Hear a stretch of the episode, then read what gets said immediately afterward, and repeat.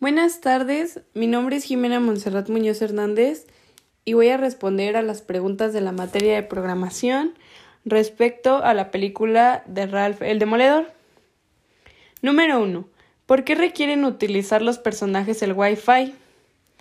Pues en lo personal creo que la respuesta es para comprar la pieza que se rompió al juego de la protagonista, ya que dicha pieza los ayudaría a salvar la vida de las personas que habitan en dicho juego. Número 2. ¿Qué hace el avatar virtual y en qué los beneficia? Bueno, el avatar virtual lo que entendí en la película es que los ayuda a buscar lo que necesitan. Número 3. El buscador de web en qué les ayuda a los personajes. Yo creo que la respuesta es encontrar los, los resultados que ellos necesitaban. Es decir, ellos necesitaban encontrar alguna página web donde se vendiera la pieza del videojuego. Entonces fue el buscador web lo que los ayudó a encontrarla. Número 4. ¿Por qué no se tiene un historial de búsqueda y cómo la hacen los cómo hacen uno los personajes? Pues yo entendí que no tenían un historial de búsqueda porque no se encontraban registrados en el sistema por no ser usuarios. Número 5. ¿Para qué requieren el monedero electrónico los personajes y cómo lo obtienen? Bueno, pues yo entendí que el monedero electrónico ellos querían ocuparlo para juntar dinero o, bueno, a base de aplicaciones y este monedero electrónico lo iban a usar para poder pagar la pieza que iban a comprar en la aplicación de eBay. Número 6. ¿Qué hace un bloqueador en la película y a quién bloquea? Bueno, pues yo entendí que los bloqueadores sirven para quitar los anuncios que intervienen en la búsqueda, ya que en una parte de la película ellos se dirigían al buscador y pues de camino a llegaban como muchas personitas como que ofreciendo anuncios, entonces llegaba un bloqueador y como que los quitaba, los movía.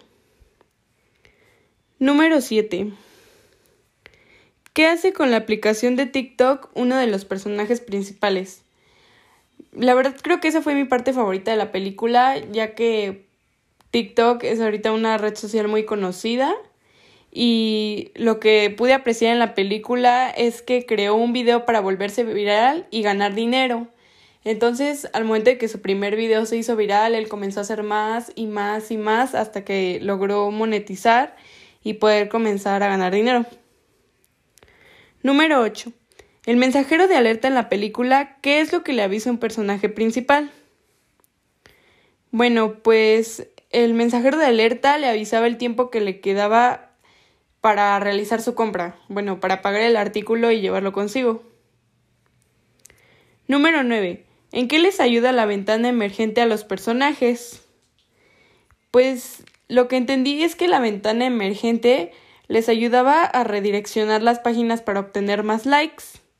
Es decir, como que mandaba anuncios a los visitantes de ciertos sitios web para que ellos vieran el video y lo vieran y lo vieran y lo vieran y así obtener más likes y poder ganar dinero más rápido.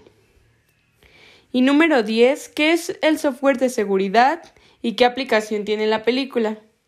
Bueno, el software de seguridad, por lo que entendí, es aquel que se encarga de eliminar o bloquear a los virus y en la película evita la, la propagación de un virus. Entonces, yo creo en lo personal que es una película muy interesante porque a pesar de que es animada y es para niños, pues tiene temas que son muy actuales en cuanto a la tecnología, redes sociales. Igual inconscientemente pues nos da el mensaje de que pues cosas que usamos en la vida cotidiana la verdad me gustó mucho. En lo personal puedo decir que es una película muy buena, además de que aprendes, o sea, no es solo algo que te entretiene, también es algo que te enseña, algo que te deja un conocimiento. Y pues es todo. Buenas tardes. Mi nombre es Jimena Monserrat Muñoz Hernández y pertenezco al grado y grupo tercero 1 del turno matutino. Y el día de hoy estoy aquí para responder a las preguntas de la materia de programación en referencia al tema de los algoritmos. Número 1. ¿Qué es un algoritmo?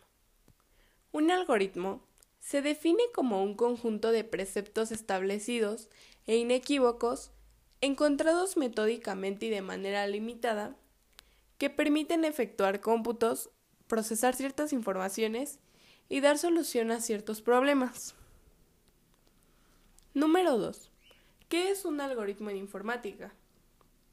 En informática, un algoritmo es una secuencia de instrucciones secuenciales gracias a la cual se pueden llevar a cabo ciertos procesos y darse respuesta a determinadas necesidades o decisiones. Número 3. ¿Qué es y para qué nos sirve un algoritmo? Los algoritmos son líneas de instrucciones, es decir, son como un paso a paso de las cosas que se deben hacer, pero por nada del mundo se puede comparar con el lenguaje de programación. Gracias a los algoritmos, se pueden llevar a cabo muchos procesos cumpliendo hasta con el orden de respuesta de algunas situaciones. Número 4. ¿Qué es un algoritmo? Y da un ejemplo. Como ya lo había mencionado antes, un algoritmo es un conjunto ordenado y finito de pasos que nos permite resolver un problema o ayudarnos a tomar una decisión. Un ejemplo de algoritmo sería aquel que utilizamos para calcular el área de un triángulo rectángulo. Comenzamos por hallar las medidas de la base y las medidas de la altura. Continuamos por multiplicar la base por la altura y para finalizar se divide entre 2 el resultado. Número 5. ¿Qué es un diagrama de flujo? Se le conoce como diagrama de flujo a aquel que describe un proceso, sistema o algoritmo informático. Se usa ampliamente en numerosos campos para documentar, estudiar, planificar, mejorar y comunicar procesos que suelen ser complejos en diagramas claros y fáciles de comprender. ¿Qué es y para qué nos sirve un diagrama de flujo? Los diagramas de flujo nos sirven para representar todas las etapas de un determinado proceso y sus funciones, facilitando así su comprensión, así como también sirven para facilitar la comunicación entre la gente del negocio y los programadores. Estos facilitan al máximo la comprensión de problemas complejos, desempeñando los mismos en un papel de gran importancia para la comprensión de un determinado problema. Número 7. ¿Cómo se realiza un diagrama de flujo? Para realizar correctamente un diagrama de flujo es necesario realizar las siguientes pautas. Inciso A. Determinar los objetivos que se pretenden alcanzar con el diagrama de flujo, así como el nivel de detalle con el que se realizará. Inciso B. Delimitar dónde empieza y acaba el proceso a representar, estableciendo los límites. El diagrama de flujo puede ser general, con pocas actividades, o por lo contrario, puede ser muy detallado, incluyendo muchas actividades del proceso. Inciso C. Establecer las actividades o fases que constituyen el proceso, listando todas las actividades que lo componen, empezando y finalizando con los límites del proceso identificados en el punto anterior.